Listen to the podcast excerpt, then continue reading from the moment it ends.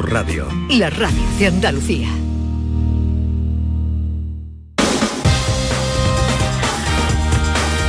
En Canal Sur Radio, gente de Andalucía, con Pepe la Rosa. Buenos días a todos andaluces. Soy María Jesús de Córdoba y es para mí un gustazo y un placer presentaros el programa número 256 de Gente de Andalucía con los estupendos Pepe da Rosa y Ana Carvajal. Que paséis un gran fin de semana. Hola, hola.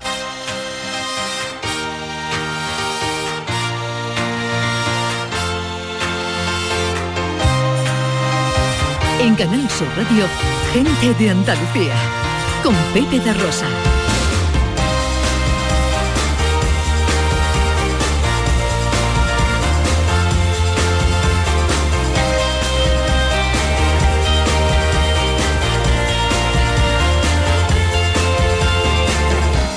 Hola, ¿qué tal? ¿Cómo están? ¿Cómo llevan esta mañana de sábado 18 de junio de 2022?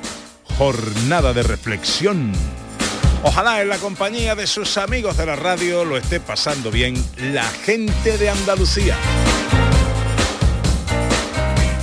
Desde el estudio Valentín García Sandoval tomamos el relevo del gran domi del postigo, el verbo hecho radio, y afrontamos tres horas de apasionante aventura por Andalucía, pues para hablar de nuestras cosas, de nuestras costumbres, de nuestra historia, de nuestras tradiciones, de nuestra cultura, de nuestra gente.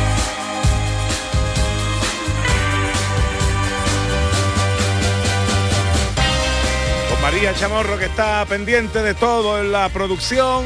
Hola María. Con la gran Irene López Fenoy a los botones. Hola Irene. Y con la mujer que vino a la vida para darle vida a la radio.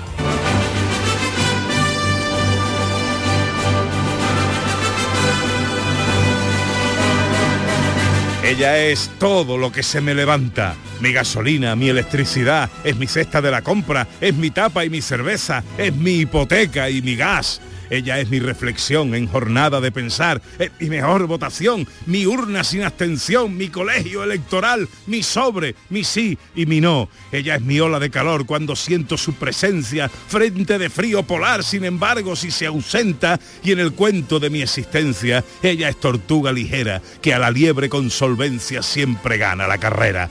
El decibelio de mi micrófono, el búmetro de mi auricular, es mi compás más isócrono. Ella es Ana Carvajal. Hola Ana, buenos Hola días. Pepe da Rosa, buenos días, buenos días a todos. Lo de la tortuga y la liebre me gusta mucho, Mm. pero luego que me compare con la hora de calor y con los precios que sube, no sé yo. Eh, Porque, por- porque eres todo, eres, eres todo para mí. ¿eh? Eres todo para mí. Bueno, yo prefiero que La la- la liebre y la el- tortuga. la- y que va un poquito las cositas. Claro, pero, pero es frente, eh, eh, frente de frío polar. Si no, si no estás, si no te veo. Bueno, eso sí, está bonito, eso sí está bonito. Para mí, para mí, ten en Para cuenta ti. que una ola de calor para mí es una buena noticia. Es correcto. Un frente de frío polar para mí es una mala noticia. Es correcto. Hola Cortina, buenos días. bueno, que digo yo que a mí me hace muy feliz que este programa siempre arranque con el sonido de nuestros oyentes. Este año, gente de Andalucía arranca con los saludos de la gente de Andalucía. Buenos días, majarones. Soy José Mudarra, de Sevilla. Y aquí comienza el apasionante y emocionante programa número 186. Bienvenidos de Gente de a Andalucía. Gente de Andalucía. Y aquí comienza el programa número 177. Buenos días, soy Lola, de Y Granada. aquí comienza el programa número 179 de Gente de Andalucía. Ellos ya lo han hecho. Si quieres hacerlo tú también, envíanos un WhatsApp al 670-944-958 y te contestaremos con el número de programa que tendrás que presentar. Recuerda, envíanos un WhatsApp al 670-944-958 y anímate a ser la primera voz que suene en Gente de Andalucía.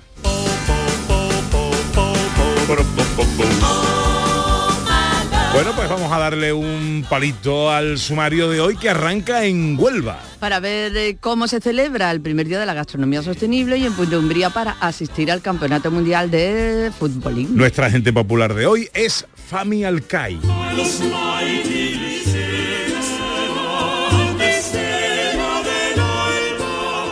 no os perdáis esto. El prestigioso violagambista acaba de presentar su último disco, Colombina Music for the Dukes of Medina Sidonia, que supone la recuperación de uno de los grandes monumentos musicales del renacimiento español. Último capítulo de la temporada de nuestro teatrillo radiofónico, que hoy cierra la recreación de la figura de Alfonso X, el sabio. El cine y las cosas de nuestro guiri, John Julius. Y un nuevo destino a Andalucía que hoy nos trae a El Valle del Lecrín, en Granada. Todo esto y mucho más hasta las 2 de la tarde, si tienen ustedes la bondad de acompañarnos como siempre aquí en Canal Sur, como siempre aquí con vuestra gente de Andalucía. Hola, buenos días, hoy me siento bien.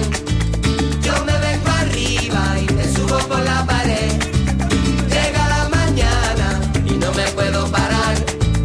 Vivo peleando en el ojo del huracán.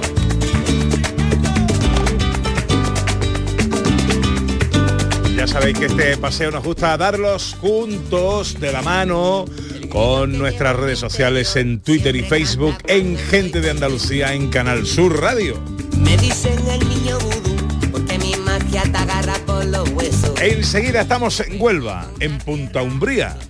Y vamos a intentar colarnos en el eh, Campeonato del Mundo de Futbolín. Hola, buenos días, hoy me siento bien.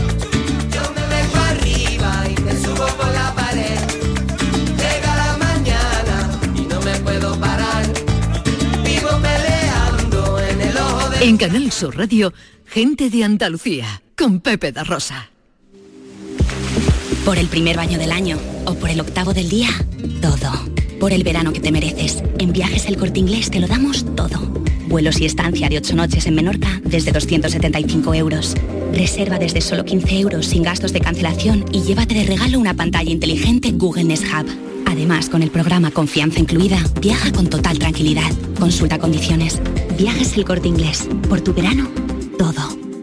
Mano de santo limpia la ropa, mano de santo limpiar salón, mano de santo y en la cocina, en el coche, en el watercloak, mano de santo para el hotel, mano de santo para el taller, mano de santo te cuida, mano de santo te alegra la vida, mano de santo, mano de santo, ponte a bailar y no limpies tanto, mano de santo, mano de santo, ponte a bailar y no limpies tanto. Seguramente el mejor desengrasante del mundo. Pruébalo. Los toros los tienes en Carrusel Taurino. Disfruta este sábado en directo de la Feria del Corpus de Granada con corrida de toros en la que el Juli, Talavante y Tomás Rufo lidiarán reses de Domingo Hernández con la narración de Juan Ramón Romero. Carrusel Taurino, este sábado desde las 7 de la tarde en Canal Sur Radio y Radio Andalucía Información. En Canal Sur Radio, gente de Andalucía, con Pepe da Rosa.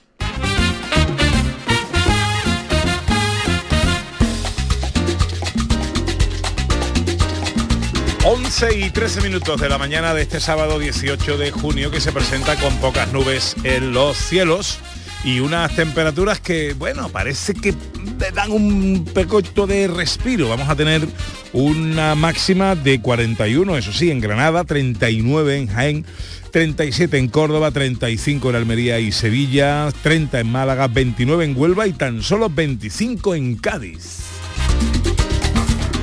Hoy arrancamos nuestro paseo por Andalucía celebrando el Día de la Gastronomía Sostenible. Allá la plaza de abasto hay de esta gran población. Hay piensa el ayuntamiento y hacerle una renovación. Ahí van a hacerle una montera de cristales de colores y un terno de raso verde. Todos los vendedores. Hallar suelo En el año el 2016, Naciones Unidas designó el 18 de junio como el Día de la Gastronomía Sostenible, una decisión con la que se quiere reconocer la gastronomía en cualquiera de sus formas como una expresión cultural de la diversidad natural y cultural del mundo. Vamos a saludar a Javier Fernández, esta era una deuda que teníamos pendiente de la semana pasada, nos habíamos quedado sin tiempo, es enólogo, gerente de Catatú, empresa online de gastronomía sostenible en Andalucía. Hola Javier, de nuevo buenos días. Muy buenos días. Un placer saludarte, aunque... eh, eh, a a ver, salúdame otra vez.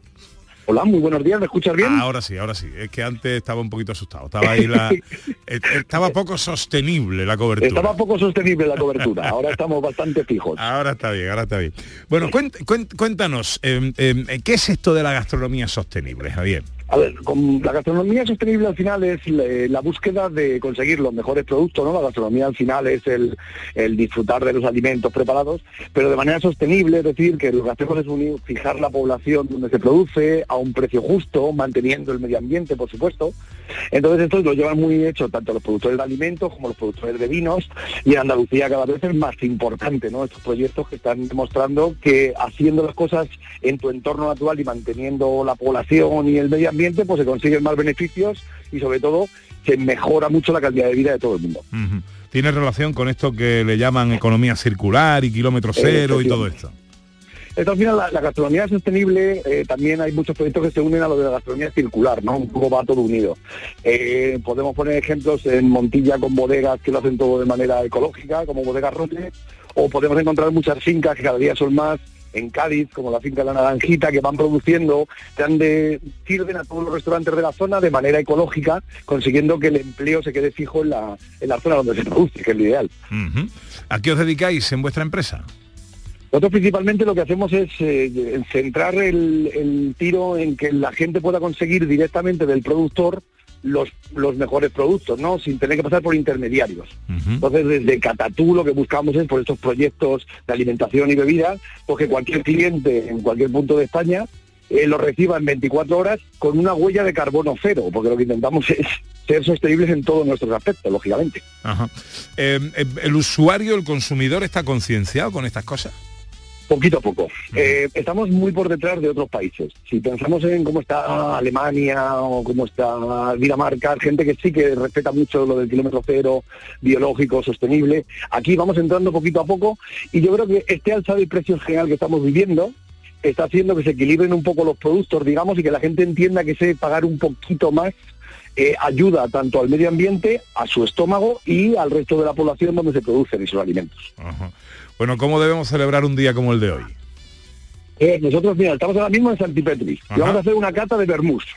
Anda. Eh, Entonces vamos a coger vermús de la zona como de Montilla, hemos traído de, mm, también algunos que de fuera, ¿sabes? De la zona de Reus, que son de Huelva, que sabes que el primer vermú se hizo en Huelva. Y entonces lo que hacemos es eh, hacer una cata de vermú y maridarlo con productos como queso manchego ecológico, eh, unas aceitunas ecológicas también que vienen de Sevilla. Estamos buscando eso, encontrar un maridaje que sea sostenible y sobre todo delicioso. Ujú. Eh, eh, ¿Qué papel juega la hostelería en todo esto? Que creo que es fundamental. O sea, la hostelería ahora mismo es el, siempre ha sido fundamental, porque al final es donde conocemos los productos. Y lo que lo importante del hostelero es que él eh, valore lo que tiene, que ya cada día son más, y sobre todo que lo transmita al cliente, que ahí sería el punto donde todo el cliente final irá buscando este tipo de productos. Nosotros en Catatú, con nuestra sección de ecológicos, cada día se nota que la gente busca eso, sostenibilidad, cosas muy, digamos, de producción limitada, cosas que quieres disfrutar de verdad y que llegue con la garantía del productor. Ya sabes que han sabido mucho que decían que si no era cierto, mentira. El, todo lo que tiene la, etiqueta de ecológico tiene unos controles que demuestran que se puede hacer una gastronomía de alta calidad y sobre todo respetando el medio ambiente. Eh, vuelvo al usuario de nuevo, Javier. eh, cuando llega y en su relación con la hostelería, cuando llegamos a un bar, a un restaurante, eh, debemos, podemos y debemos exigir que el restaurante sea respetuoso con esto de la gastronomía sostenible.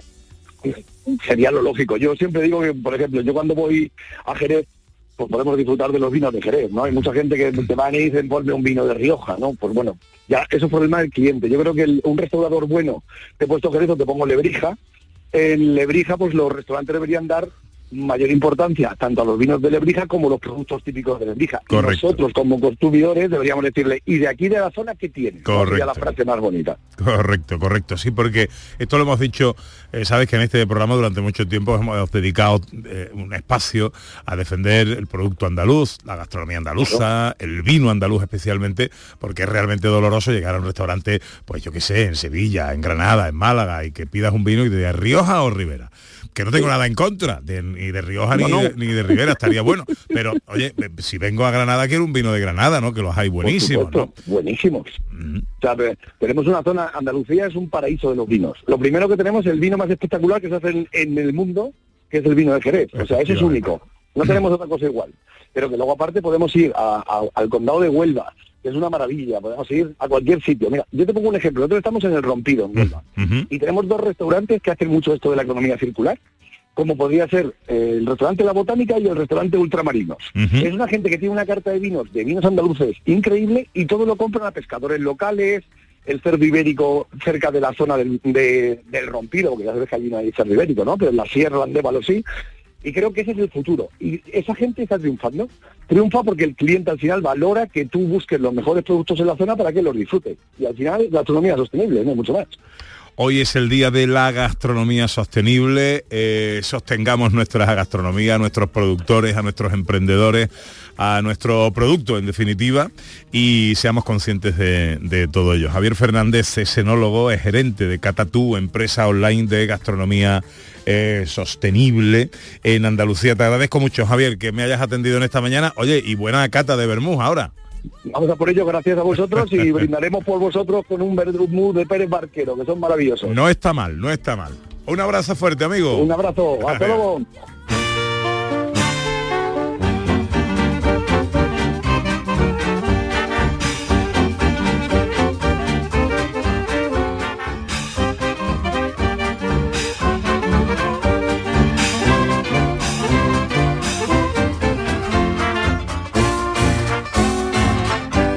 Mira por donde la magia de la radio nos lleva a viajar en el tiempo.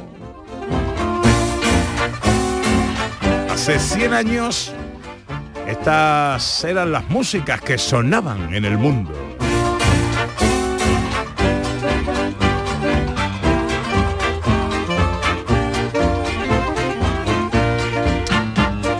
Por aquí, por nuestro entorno y concretamente en Granada, sonaba esto.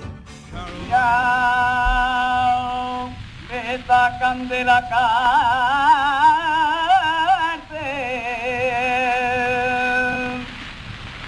me llevan por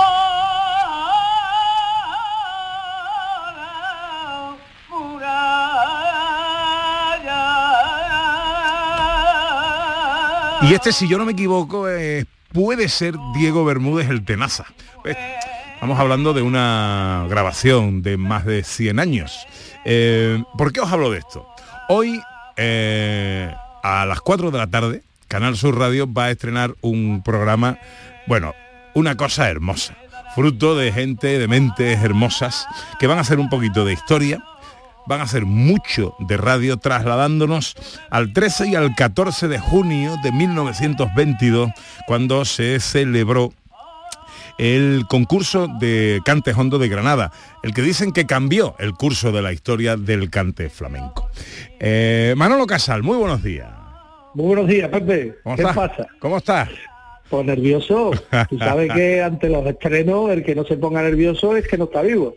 Yo Pues siempre me pongo nervioso. Bueno, a, a- nosotros nos encanta esto de la ficción radiofónica eh, y, vamos a escuchar esta tarde a partir de las 4 magia radiofónica, porque nos vamos a trasladar eso, justo 100 años atrás en el tiempo. Ya estaba ahí Canal Sur. Efectivamente, ya estaba ahí Canal Sur. Eh, eh, yo creo que, que hemos coincidido con, con la dirección de la casa y los compañeros del área de flamenco en que solo hay dos maneras de hacer las cosas. Una es como siempre y otra es como nunca. Si lo haces como siempre, eh, pues tienes, tienes el riesgo de, de pasar desapercibido y si la haces como nunca, pues seguramente van a, a ponerse los focos sobre ti, se van a fijar en ti y van a valorar que has hecho algo singular. Eh, eh, lo que hacemos es una propuesta diferente.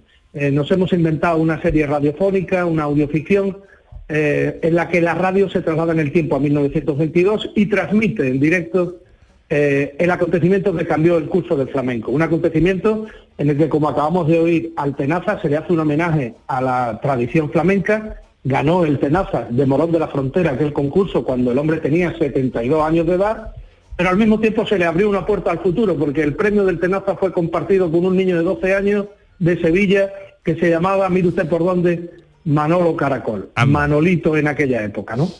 Eh, entonces, ¿qué hemos hecho? Pues una cosa vibrante, una cosa em, que no te deja indiferente, porque empezamos interrumpiendo un boletín informativo de la época, utilizamos todos los géneros periodísticos, los formatos radiofónicos, descansamos sobre la parrilla actual de Canal Sur Radio y, jugamos con lo que la radio sabe jugar, que son las emociones eh, de la gente, ¿no? La radio sabe em, recrear imágenes en la cabeza de la gente, la radio es, la piel, la radio es la sangre de la comunicación y yo creo que hemos conseguido un producto precioso eh, porque efectivamente nos vamos un siglo atrás eh, a vivir con toda nuestra experiencia y nuestra tecnología un momento en el que la radio todavía no estaba implantada en España.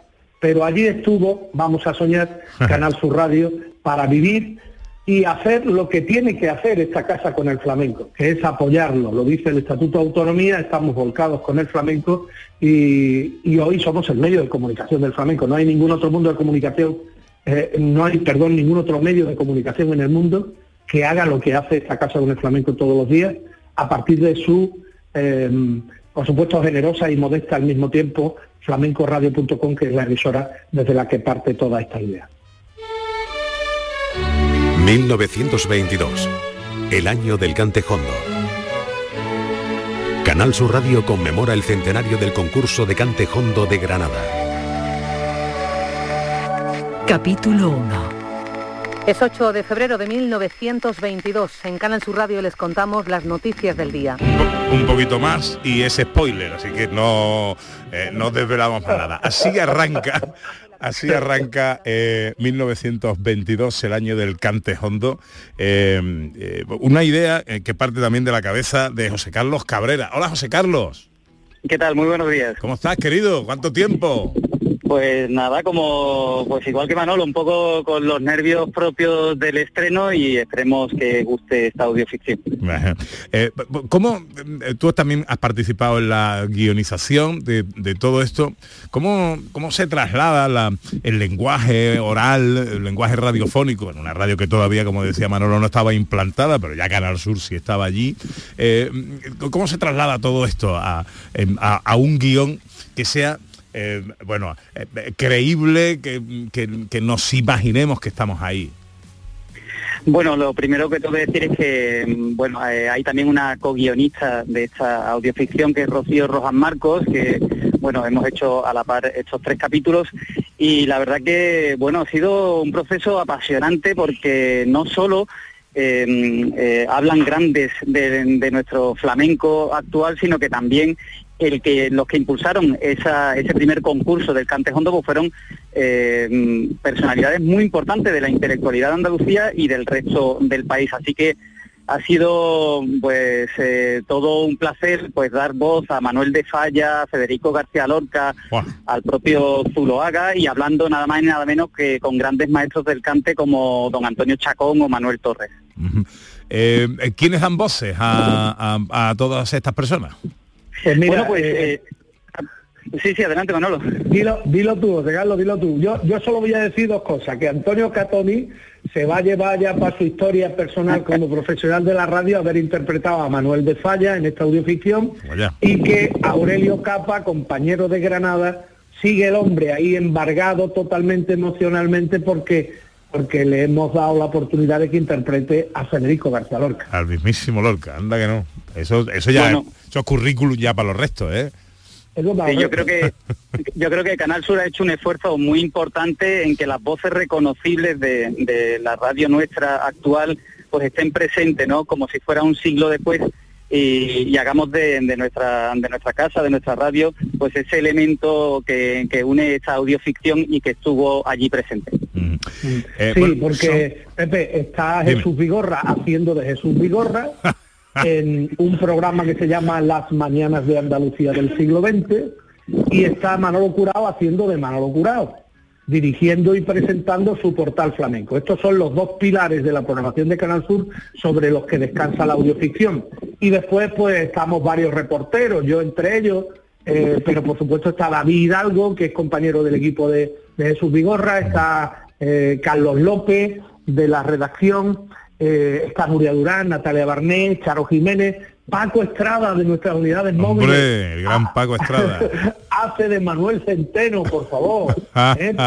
pero, pero bueno, también está Pepe Luz Ramos de, de, De Málaga. de- Málaga, está David Gallardo, está eh, Juan Carlos Rodríguez, vasco, y hace por lo tanto del pintor Zuloaga, en fin. Que está, está todo muy trabajado y contamos bueno. también con colaboraciones muy especiales que me gustaría destacar aquí, la actriz Mercedes Hoyo, eh, el escritor Antonio García Barbeito, eh, el investigador de flamenco Gregorio Valderrama, el crítico literario que colabora con nosotros Alfredo Valenzuela y un niño de 12 años que se llama Juan Manuel Rodríguez Artacho que hace de Manolo Caracol, Manolito Caracol, con 12 años, como no podía ser de otra manera. ¿no? Qué maravilla. Eh, en bueno, fin, son estamos- tres capítulos, está- Manolo. Sí. Tres capítulos. ¿De qué duración?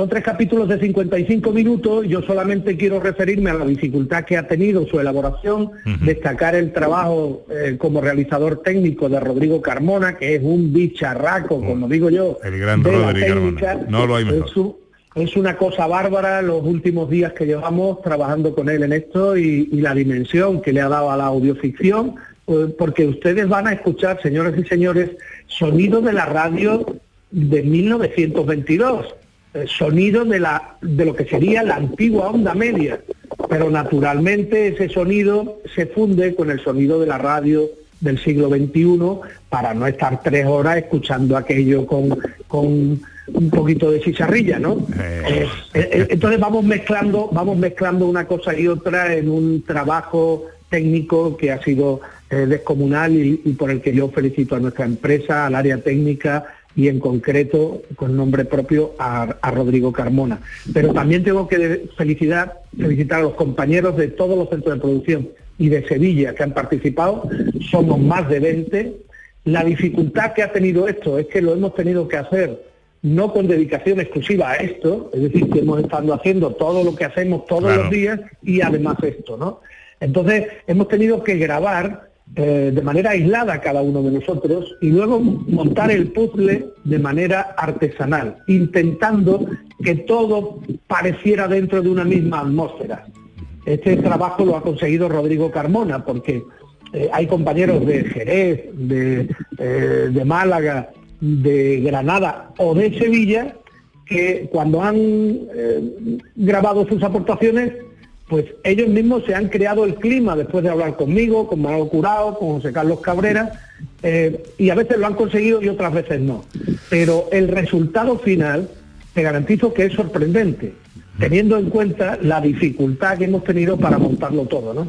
Es sorprendente y, y- y- y creo que es una propuesta que le va a venir este año a la memoria, a nuestra memoria sobre el flamenco, a nuestra dedicación al flamenco muy bien, porque, porque creo que va a ser apreciada. No me cabe la menor duda eh, que va a sorprender lo que la gente va a escuchar esta tarde. Se cumplen 100 años eh, del eh, primer de ese concurso de cante de hondo que dicen que cambió en Granada el curso de la historia del cante flamenco. Canal Sur lo celebra con esta serie de audioficción, ficción radiofónica 1922, el año del cante hondo. Manolo Casal, José Carlos Cabrera, a los dos, enhorabuena por el trabajo, al resto del equipo, por supuesto, y esta tarde a las 4 estaremos todos pegaditos al transistor. Muchas, Muchas gracias, gracias. y que no se lo pierda nadie. José Carlos, un abrazo. Un abrazo muy fuerte. Adiós, Casal, que te quiero mucho. Igualmente, un abrazo.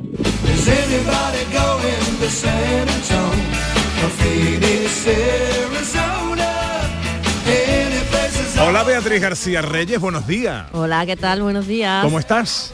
Pues bien, estupendamente. ¿Qué había? ¿Estás con Isla Mágica? De verdad, esto lo tienen que solucionar, ¿eh? Es que es horroroso. No se puede llegar hasta aquí. Eh, bueno, pero eh, ¿qué quieres? un Está carrilito bueno. nada más, un carrilito nada más para entrar en un parking y claro, eh, como quieran entrar en el parking, la vallita, paga, coge el ticket, no sé cuánto, te lleva ahí tres horas. Bueno, hoy en nuestro tiempo dedicado a la accesibilidad y a la inclusión vamos a hablar de una aventura realmente apasionante. Pues sí, vamos a hablar de una jornada de espeleología inclusiva que han hecho dos personas ciegas y está organizada por el grupo Espeleosocorro Andaluz. Y vamos a contar con dos testimonios de Bernardo Orihuela y de Luis Bullido. Que no se lo pierdan, ¿eh? porque realmente es interesante. Como no se deben perderse, nuestra charla a continuación con nuestra gente popular. Fami Alcai, dicen, hoy por hoy, uno de los mejores violagambistas del mundo, es andaluz, es sevillano, y ha recuperado un monumento de la cultura musical de más de cinco siglos recuperado de la Catedral de Sevilla. Enseguida hablamos con él.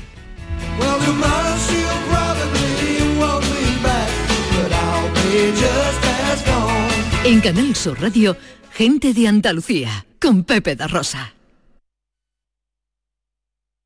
Estás escuchando Canal Sur Radio desde Sevilla.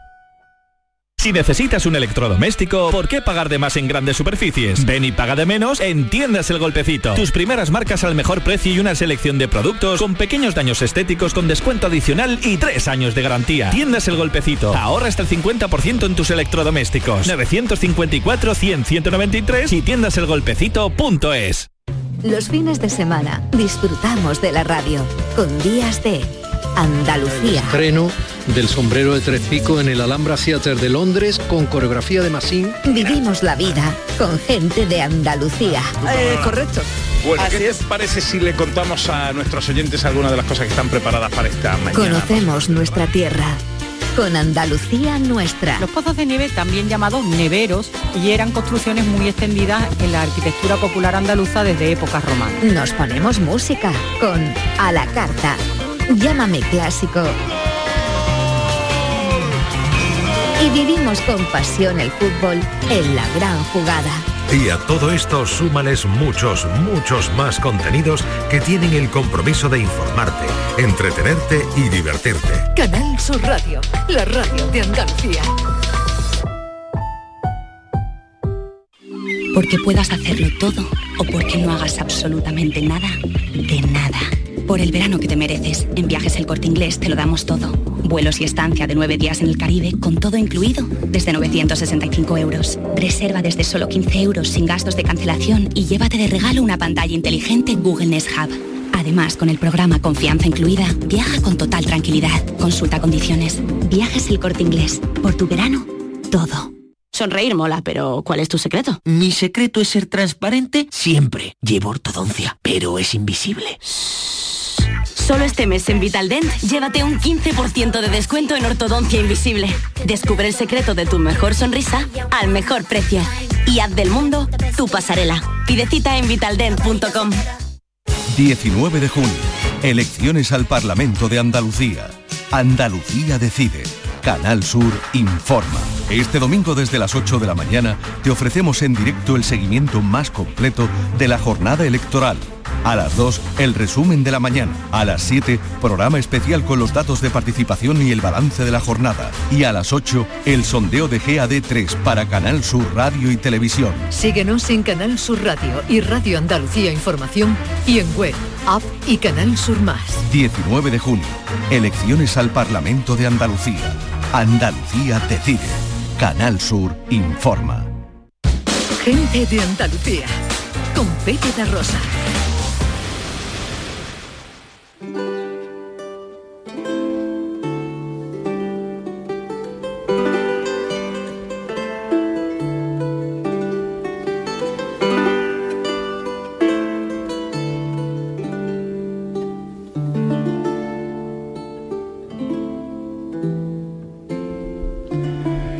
Nuestra agente popular de hoy vamos a hablaros de algo realmente excepcional, especialmente si sois amantes de la música y barra o de la historia.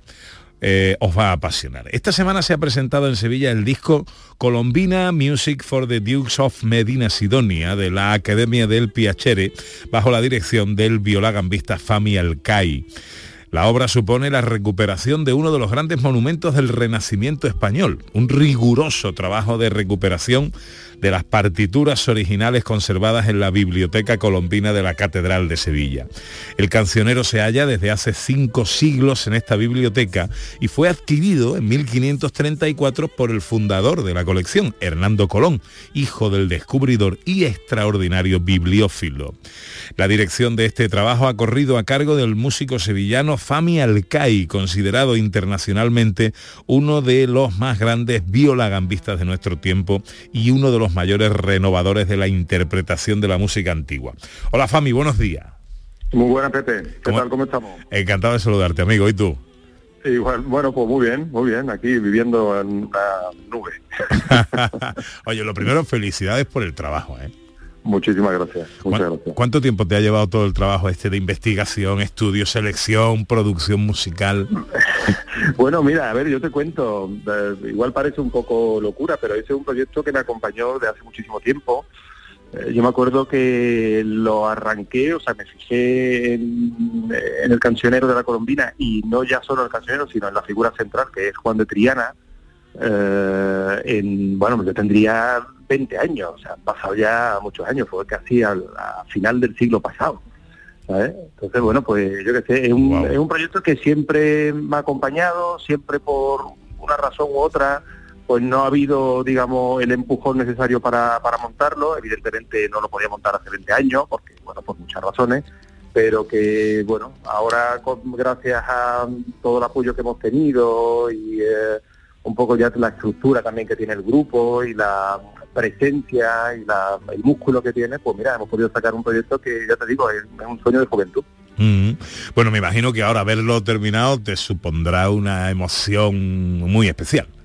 Sí, sí, evidentemente, evidentemente. La verdad que mm, no ya solo por, por cumplir un sueño, además un, un sueño, voy a, o sea, voy a decir que, que no es un sueño mainstream, digamos, que es una cosa bastante complicada, ¿no? O sea, que no, eh, no es Vivaldi, ni es Bach, ni es Händel, ¿sabes? Que son como normalmente la, eh, la música más pop que puedes meter en festivales de música antigua. Estás hablando del Conservador de la Colombina, que es muy poco conocido, eh, yo creo que antes de lo nuestro hay solo una grabación, entonces bueno, pues no sé, tenerlo ya en la mano y ver que el proyecto ha arrancado y que está funcionando y que tiene una buena aceptación, digamos, por el público, pues bueno, ya te digo, un sueño eh, cumplido y vamos, y de 10.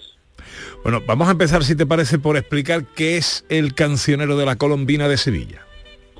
Bueno, el cancionero, eh, tras el estudio que hizo la musicóloga Lucía Gómez, eh, básicamente nos da la idea de que es un libro de música que se compiló en la casa de los duques de Medina Sidonia, eh, aquí en Sevilla, eh, y que básicamente servía para, para el uso de, de los músicos de, de- de- de la casa ducal, ¿no?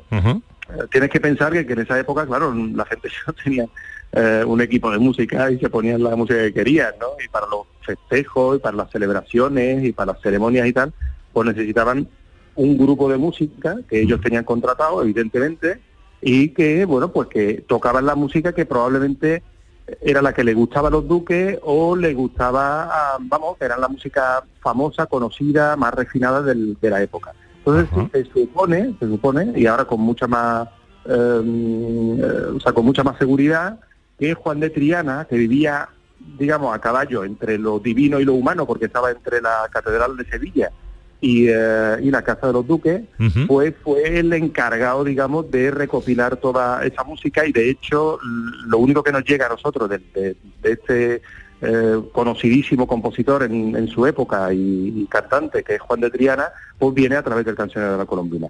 Entonces, bueno, pues es una, eh, digamos que tiene una relevancia todo histórica bastante bastante potente, ¿no? Y coloca, digamos, a la ciudad de Sevilla, que siempre hemos sido parcos un poco en eh, material musical precolombino, vamos a llamarlo de esa manera, ¿sabes? Pues la, la, la pone en una esfera bastante importante.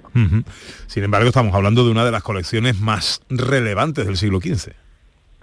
Eh, Sí, sí, evidentemente. A ver, aquí, desgraciadamente, yo no sé si es por el por nuestro carácter mm, hispánico o algo, pero es verdad que no hemos sido muy amantes de, de escribir nuestra música, ¿no? No sé, esa, esa visión, por ejemplo, que tenían los alemanes, o tenían los italianos, o los franceses, ¿no? De hacer que la obra musical perdurara y que, vamos, y que, que, eh, pensar en un futuro, ¿no?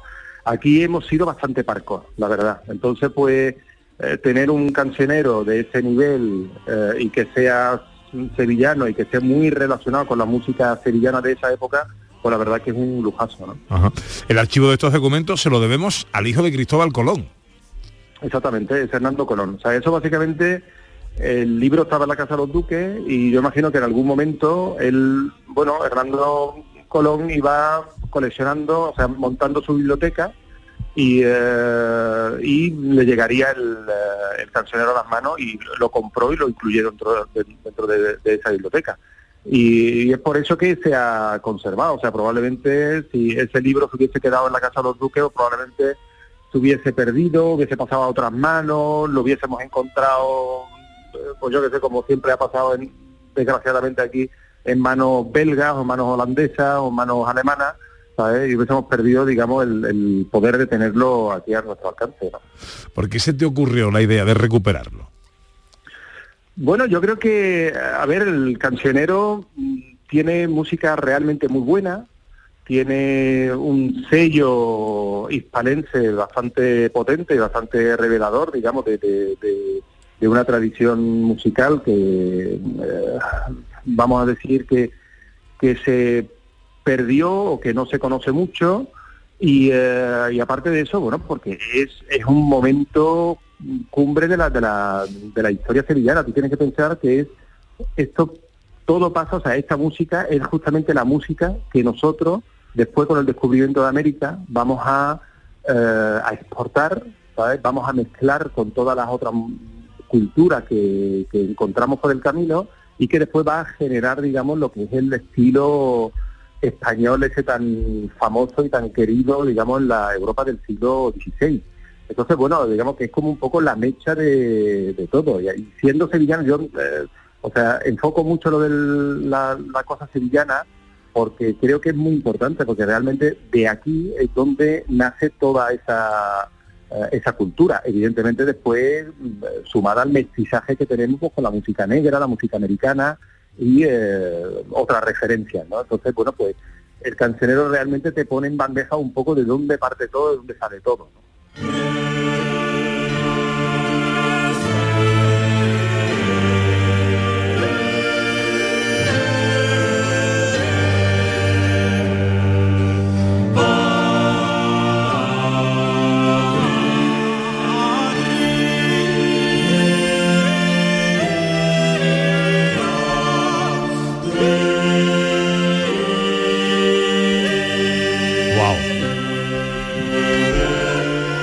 Trabajo eh, que habéis presentado esta semana, Fami, incluye eh, el disco, pero hay más cosas, ¿no? Hay un documental, una grabación del concierto, de... cuéntanos.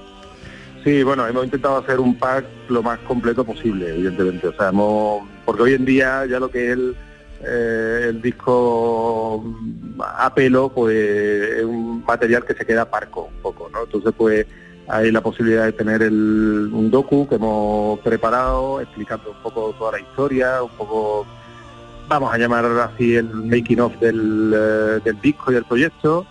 Eh, y bueno, después hay un concierto que fue el concierto de estreno que hicimos en, en la Sala Turina, aquí en Sevilla, y que bueno, está grabado entero y, que bueno, enseña un poquito que no solo sabemos grabar discos, sino que también lo sabemos tocar en- directo. Tú sabes que normalmente los directos siempre tienen siempre tienen un sabor, un aroma especial, ¿no? Entonces, pues, no sé, a mí me gustaba la idea de que... Claro, hombre, y, a- y además en este caso, ¿no? Que recuperamos claro, música viva.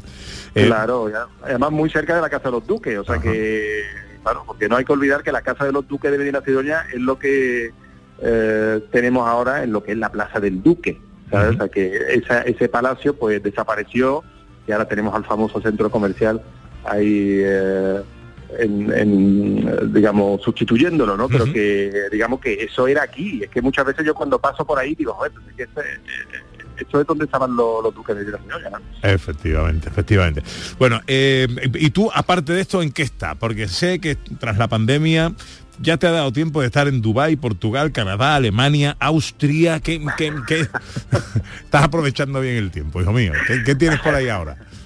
Bueno, hay muchas cosas, Pepe. Tenemos una agenda, la verdad, que bastante apretada y con muchos proyectos nuevos, con bueno, y con muchas ganas, y con mucha salida y con bueno, con mucho enfoque también eh, nuevo. Después de la pandemia, tú sabes, yo, yo siempre lo digo, a mí me, eh, a ver, apartando un poco toda la oscuridad y la, la desgracia y todo eso, pero a mí es verdad que me vino muy bien porque yo me pude pude descansar, pude relajar un poco, eh, o sea, pude desestresar un poco el- todo lo que llevamos nosotros porque eh, en esa época teníamos una cantidad de conciertos y una cantidad de proyectos que era una brutalidad, ¿no? Entonces uno va como saltando de uno a otro sin ningún descanso, ¿no? Y también los músicos necesitamos un poco parar la, la cabeza y más si están metidos en el terreno de la creación, ¿no? Entonces, bueno, pues la verdad que después de la pandemia nos ha cogido con muchísimas ganas, con muchísima fuerza y nada, y estamos aquí apretando más que... Pero bueno, encantado, ¿eh? encantado. Uno de los más grandes violagambistas de nuestro tiempo, uno de los mayores renovadores de la interpretación de la música antigua, director de la Academia del Piacere que produce este disco, Colombina Music for the Dukes of Medina Sidonia, la recuperación de uno de los grandes monumentos musicales del Renacimiento español. Ha sido un placer conversar contigo, querido Fami, felicidades por tu trabajo. Muchísimas gracias, Pepe. Un abrazo. Que vaya bien. Un abrazo. Hasta luego.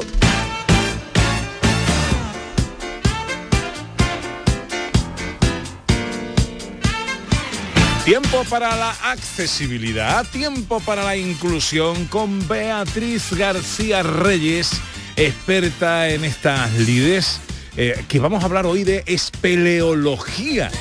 Pues sí, mira, eh, para aquellos oyentes que no sepan qué es exactamente la espeleología, comentar que es una actividad que consiste en explorar o también estudiar las cavidades naturales del subsuelo, como puede ser una cueva o una caverna, y que de- hoy en día pues se ha convertido en una práctica deportiva muy emocionante. Eh, esta jornada de espeleología inclusiva ha sido organizada por el grupo Espeleosocorro Andaluz, que es un grupo de voluntarios especialistas en rescate de la Federación Andaluza de Espeleología. Y este grupo de voluntarios pues tiene conocimientos específicos de técnica de rescate en cavidad y actúan normalmente, bueno, solos o en colaboración con otros cuerpos de rescate atendiendo posibles incidencias de los espeleólogos andaluces durante sus exploraciones. Entonces, eh, la actividad de espe- espeleología inclusiva eh, ha tenido lugar en el complejo de Motillas El Ramblazo, que está situado en la Sierra del Peralejo, en la provincia de Cádiz. Entonces hoy tenemos con nosotros a Bernardo Orihuela, que es el director del grupo Espeleo Socorro Andaluz, y a Luis Bellido, que es una de las dos personas con discapacidad visual que ha participado en esta actividad. Qué bien. Bueno, voy a saludar primero a Bernardo. Hola Bernardo, buenos días. Hola, buenos días. Encantado de saludarte, hombre. ¿Cómo, ¿Cómo surgió la idea de organizar esta actividad de espeleología inclusiva? Pues fíjate, en verdad la, la idea surgió gracias a la confluencia de, de varios caminos de varias personas, ¿no? Eh, pues mira, la primera fue eh, Bárbara, que es una, una chica que es espeleóloga, pero además guía de montaña y bueno, eh, voluntaria en varias asociaciones y colectivos de personas con discapacidad. Y ella pues siempre tenía en su cabeza, pues, oye, eso de la espeleología, ¿por qué no? no? Porque yo creo que podría ser posible, ¿no? Después había hubo otro camino, que es el de Espeleos Socorro Andaluz, que como bien ha comentado Beatriz, pues somos un grupo de voluntarios de toda Andalucía, de la Federación de de, de- de que pues que bueno, que contamos con, con las técnicas y la y los materiales pues para poder ayudar a cualquier persona dentro de una cavidad. Desde que estáis conscientes y no puedes hacer absolutamente nada, pues nosotros somos, tenemos eh, los recursos para coger a esa persona y poder evacuarla hasta afuera. Y después, pues bueno, hay gente muy comprometida con el colectivo y en ayudar. Y después, pues bueno, el tercer camino que se tuvo que unir ahí, pues en este caso mm, estaba yo, que, que forma parte de- del cuadro docente de, de la federación, impartimos una, una formación que es de técnicos deportivos, ¿no? que son la- los guías, digamos, que, que pueden llevar a gente pues por, por las calidades y demás. Y una de esas asignaturas, que además fue la que me tocó a mí, fue la de la de discapacidad. Y bueno, cuando me- nos pusimos a trabajar en ello no había absolutamente nada. Y después de varios años de trabajo y demás, y de, y de, y de investigar y de probar y demás, pues, pues vimos que sí, que se podía, que podía ser posible. Así que bueno, se unieron los tres caminos, Qué bien. nos pusimos a hablar y dijimos, pues venga, pues vamos para adelante, ¿por qué no? Bueno, y Luis, cuando te ofrecieron a ti realizar espeleología, ¿qué pensaste? ¿Tuviste algún temor previo? ¿Luis? ¿No está Luis? Sí, está Luis. Hola, Luis. Hola. Hola, Luis, ¿qué tal? Ahora, Te repito la pregunta, cuando te ofrecieron realizar la, el- la jornada esta de espeleología, ¿qué pensaste en ese momento? Eh, te- ¿Tenías incertidumbre, algún miedo, algún temor? Sí, bueno, la verdad que sí, la verdad que cuando Bárbara me lo comentó, que fue quien, quien me lo propuso, sí que es verdad que me dijo, oye Luis, ¿te apetece visitar una cueva? Y yo digo, bueno, vale, vale. Pero claro, yo no pensaba que, que todo lo que conllevaba y cuando ya tanto Bernie como todo el equipo empezaron a comentarnos cómo iba a ser la actividad, sí que es verdad que dije, uy, esto es todo totalmente desconocido para mí, pero bueno, como yo en ese sentido soy una persona que, que me atrevo a todo, pues dije, "Ti- ti- voy para adelante, voy para adelante. Y luego, mira, desde luego conocí a una gente maravillosa y ya te digo que se, todos los miedos se fueron en, en un momento. Bueno, a- le voy a preguntar a Bernardo en qué ha consistido la actividad para luego preguntarle a Luis cómo se ha desenvuelto en, e- en ella. Bernardo, ¿qué, qué es lo que habéis hecho exactamente? Pues fíjate, la actividad para las personas que están no están habituadas a la espeleología les parecerá una pasada. También para los que hacemos espeleología. Eh, mira, la idea era plantearles una actividad de un nivel técnico medio alto, es decir, que no fueran paseos turísticos por la cueva, sino que realmente practicaran lo que es la espeleología y las técnicas que usamos.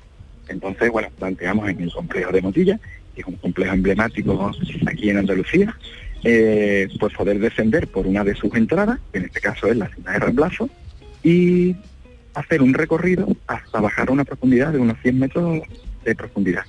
Eso quiere decir que para llegar a esa profundidad pues han tenido que superar pues diferentes pozos que tuvieron que rapelar, algunos ya hasta 30 metros, tuvieron que pasar por meandros, pasar lagos, vadinos de agua, algunas que otras treches, en fin, caos de bloques, encontrar un poco de, de todo.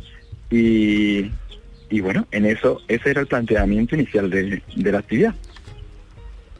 Que lo hicieron súper bien. Además, Luis, ¿cómo te desenvolviste? Luis, ¿cómo te desenvolviste? ¿Pudiste hacer la actividad de manera autónoma? Sí, la verdad que sí, la verdad que yo incluso sigo todavía impactado porque ya te, ya te digo, cuando llegamos eh, a, allí a la entrada de, de la cueva, yo claro, yo pensaba, digo, bueno, será un sencillo entrar, pero que va, que va. Cuando Bernie empezó a darme todas las órdenes, toda la cómo tenía que moverme, cómo que no, dije, uy, esto va a ser muy complicado, pero qué va.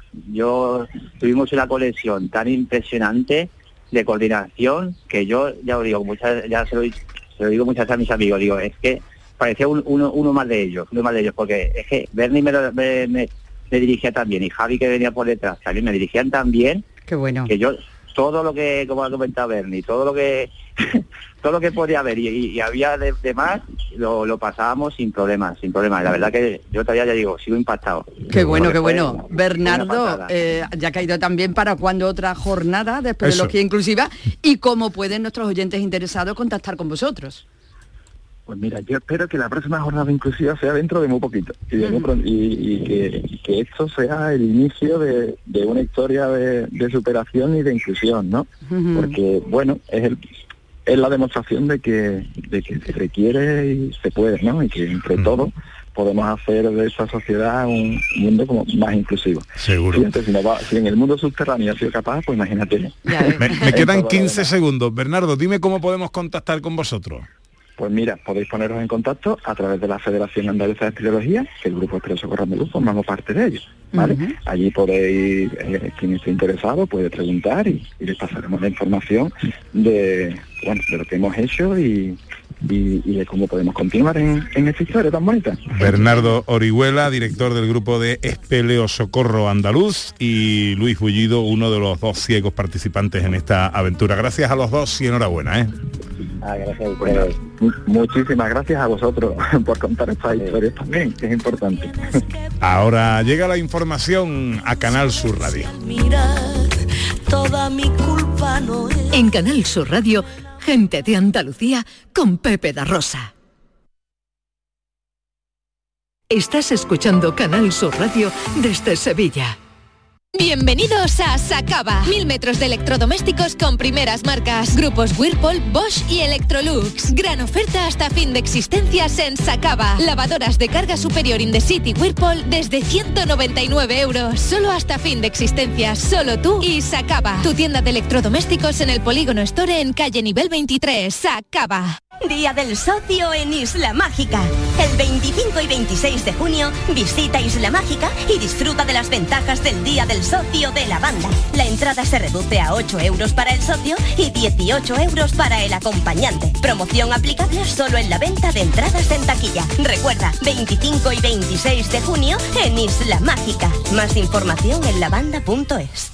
¿Te gusta la música? ¿Buscas los temazos del momento? Pues todos, todos los tienes en Canal Fiesta. Desde bien temprano te despertamos con el mejor ritmo y la diversión que necesitas en Anda Levanta. Después, 10 horas de Fórmula Fiesta con tus presentadores favoritos. Y los fines de semana, cuenta atrás y el vértigo de quién será el número uno. Y si quieres más, los estilos, tendencias musicales y los protagonistas están en Indilucía, en Totequín en Canal Fiesta y en la fiesta de... Canal Fiesta es tu radio. Porque la fiesta está en tu radio. Grupo de emisoras de Canal Sur Radio. La radio de Andalucía.